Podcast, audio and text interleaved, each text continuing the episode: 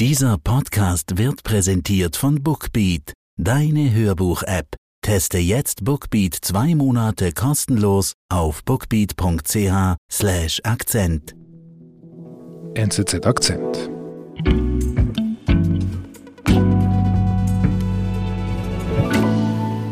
Hallo Michael. Hallo David. Wir sprechen heute über Velos und da müssen wir gleich etwas klarstellen.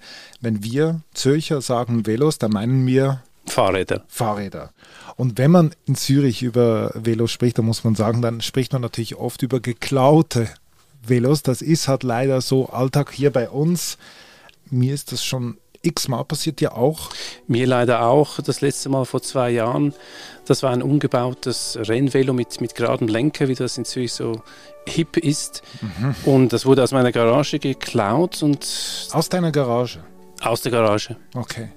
Und ich habe mich natürlich geärgert. Ich habe dann nachgeschaut, wie oft das passiert. Mhm. Und in Zürich ist das alle drei Stunden. Kommt, alle drei Stunden? Alle drei Stunden kommt ein Velo weg. Mhm. Und die Aufklärungsquote, die ist unterirdisch tief, die ist bei 3%. Das ist in Deutschland genauso, beispielsweise in Hamburg, Berlin oder München, das sind überall ähnliche Zahlen. Mhm. Und wenn das Velo einem da geklaut wird, da, da fragt man sich wirklich, wer war das? Wie sieht dieser Dieb aus, der da in die Garage eingestiegen ist? Diese Frage, wer sein Velo wohl aus der Garage geklaut hat, konnte Zürich-Redaktor Michael von Lederbuhr lange nicht beantworten.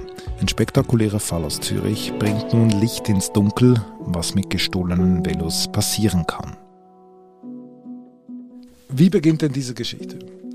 Diese Geschichte beginnt mit drei Brüdern aus Kalabrien, mhm. einer armen Gegend im Süden von Italien. Mhm. Alle drei emigrieren in die Schweiz, der älteste Bruder ist seit 20 Jahren da. 2012 kommt der zweite Bruder nach. Die zwei verstehen sich aber nicht besonders gut. Die reden während Jahren nicht miteinander. Mhm. Und 2019 gibt es etwas wie eine Wiedervereinigung. Da kommt nämlich äh, der dritte Bruder in die Schweiz und der bringt die beiden wieder zusammen. Und was machen die da? Das sind Bauarbeiter und die verdienen relativ gut. Okay. Und dann, was passiert dann? Dann kommt Corona. Und Corona heißt, ich nehme an, denen geht es nicht gut, die verlieren den Job. Nein, die verlieren den Job nicht, aber es verändert sich etwas im Straßenbild. Es gibt diesen Veloboom mhm. mit Corona. Es werden sehr viel mehr, Velos gekauft, auch teure Velos, viele E-Bikes in mhm. Zürich mhm. und denen fällt das auf. Klar, sie sind ja auf, der, auf dem Bau, auf der Straße, die sehen, die Leute fahren mit teuren Velos herum. Richtig, und die sind auch noch beschäftigt bei einem Putzinstitut und da gibt es immer wieder die Gelegenheiten, wo sie sehen, dass da Velos herumstehen. Okay. Was geht Ihnen da durch den Kopf, als Sie das sehen? Ganz genau sagen kann ich das nicht, aber offenbar gibt es die erste Gelegenheit und den ersten Diebstahl. Okay. Wie gehen die da vor? Also das fängt klein an mit einer Gelegenheit. Ein erstes E-Bike wird geklaut und mit der Zeit äh, ist das wie eine Lawine, also das, das wird immer mehr. Die, die steigern sich in einen richtigen Rausch rein und ich nehme an, das ist auch das Motiv ist eigentlich auch dieser Kick, den sie da gespürt haben. Mhm. Und dann schleichen sie sich in Treppenhäuser rein, sie, sie beginnen auch einzubrechen in Garagen. In der Sammelgarage am eigenen Wohnort werden sie auch aktiv, da, da drückt man ihnen sogar noch den Schlüssel in die Hand. Mhm. Und so nimmt das eine Eigendynamik an, ein eigentlicher Rausch, in den sie sich da reinbegeben. Und wie muss ich mir das vorstellen? Also die gehen quasi dorthin und knacken das dann vor Ort oder wie machen Sie das? Meistens haben Sie da Fahrräder ins Visier genommen äh, oder nehmen Sie da Fahrräder ins Visier, die nicht angekettet sind, sondern nur abgeschlossen und die transportieren Sie dann in die Wohnung des ältesten Bruders und da knacken Sie dann das Schloss. Ziemlich aufwendig kein spontaner Diebstahl. Genau, und das haben mir auch Velohändler bestätigt, dass diese aufwendigen Einbrüche zugenommen haben, dass, dass das eingebrochen wird, dass ganz gezielt nach E-Bikes und nach teuren Fahrrädern Ausschau gehalten wird. Und das hat sicher auch mit Corona zu tun. Mhm. Das sind keine Diebstähle von irgendwelchen Velos, die man irgendwie einfach stehen gelassen hat, sondern da merkt man, das sind Diebstähle, die wirklich geplant werden und dann auch so ausgeführt werden. Ganz genau. Okay. Das ist, spielt ja alles nochmals im Frühling, Sommer 2020, also während des ersten Lockdowns. Wie geht es da mit den Brüdern weiter? Die bringen die geklauten Velos in ein, eine Art Zwischenlager vor der Stadt. Die haben da so eine Garagenbox angemietet. Und ihr Plan ist, die Velos nach Kalabrien zu verschieben, zu ihrem Onkel. Mhm. Ah, der macht mit. Der macht mit. Okay. Und dann wird es kompliziert, weil es nicht so einfach so Velos zu verschieben. Das kannst du dir vorstellen, wenn du da so einen Minibus mietest äh, und du über die Grenze fährst, das ist ziemlich auffällig. Klar, also ich habe zwar noch nie Velos verschoben über die Grenze, aber ich, du meinst, wenn man mit einem einzigen Velo über die Grenze geht, dann ist das kein Problem. Wenn man plötzlich aber mit fünf oder zehn Fahrrädern auftaucht, dann würde der Zöllner sagen, hey, was ist da los? Ganz genau. Okay, also was du sagen möchtest ist, die haben ein Problem. Die wissen nicht, wie sie es wirklich nach Kalabrien bringen sollen. Genau. Und dann? Also was passiert dann? Ja, und dann wird dieses Lager immer voller und voller, weil sie nicht wissen, wohin mit den Fahrrädern. Und das wird ihnen zum Verhängnis. Wir sind gleich zurück. Sommerzeit ist Hörbuchzeit und mit Bookbeat ist Hörbuchhören so leicht wie noch nie. Mit über 500.000 Titeln gibt es in der Bookbeat-App für jeden die passende Geschichte. Alle Hörbücher auf dem Smartphone oder Tablet unbegrenzt abrufbar, jederzeit. Mit dem Rabattcode Akzent können Hörerinnen und Hörer Bookbeat jetzt zwei Monate lang gratis testen auf bookbeat.ch slash Akzent.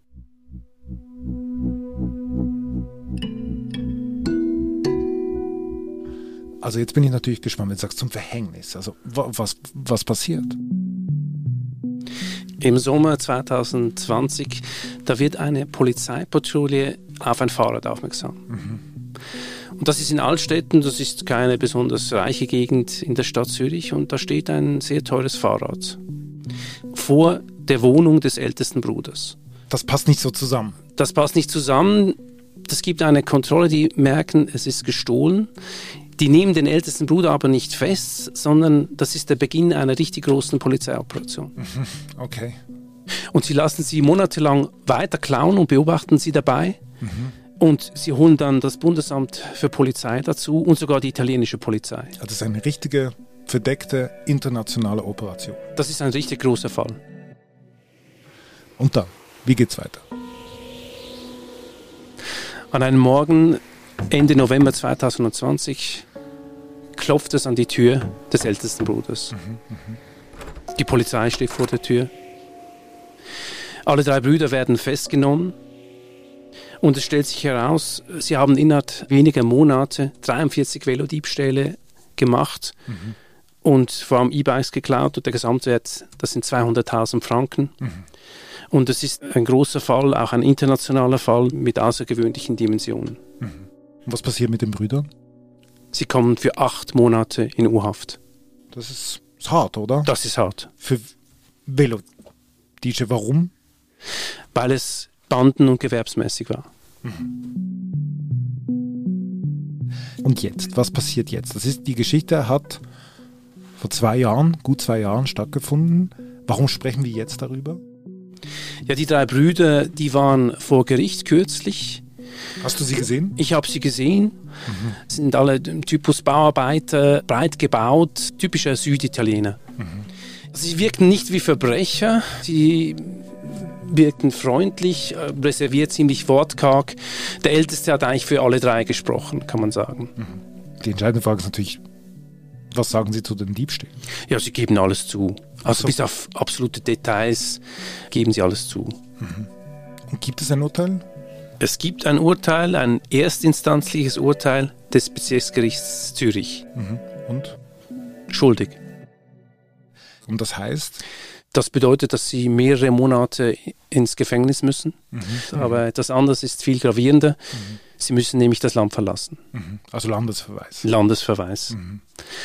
Außer für den ältesten Bruder, den rettet sozusagen, dass er eine Tochter hat, dass er alleinerziehender Vater ist und das gilt dann als Härtefall. Also er darf bleiben, die anderen beiden Brüder müssen zurück nach Italien. Genau.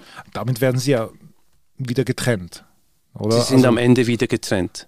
Mhm. Und besonders bitter ist, ist, dass sie eigentlich das nicht nötig gehabt hätten. Also sie, dieser Rausch, in den sie sich da reingesteigert haben, haben sie sehr teuer bezahlt. Sie hatten ja gut bezahlte Jobs und sie haben eigentlich fast nichts verdient mit ihrer Diebestour. Mhm.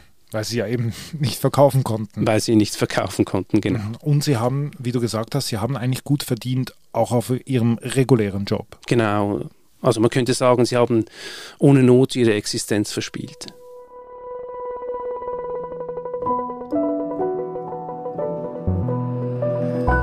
Lieber Michael, vielen Dank. Danke. Das war unser Akzent. Ich bin David Vogel. Bis bald.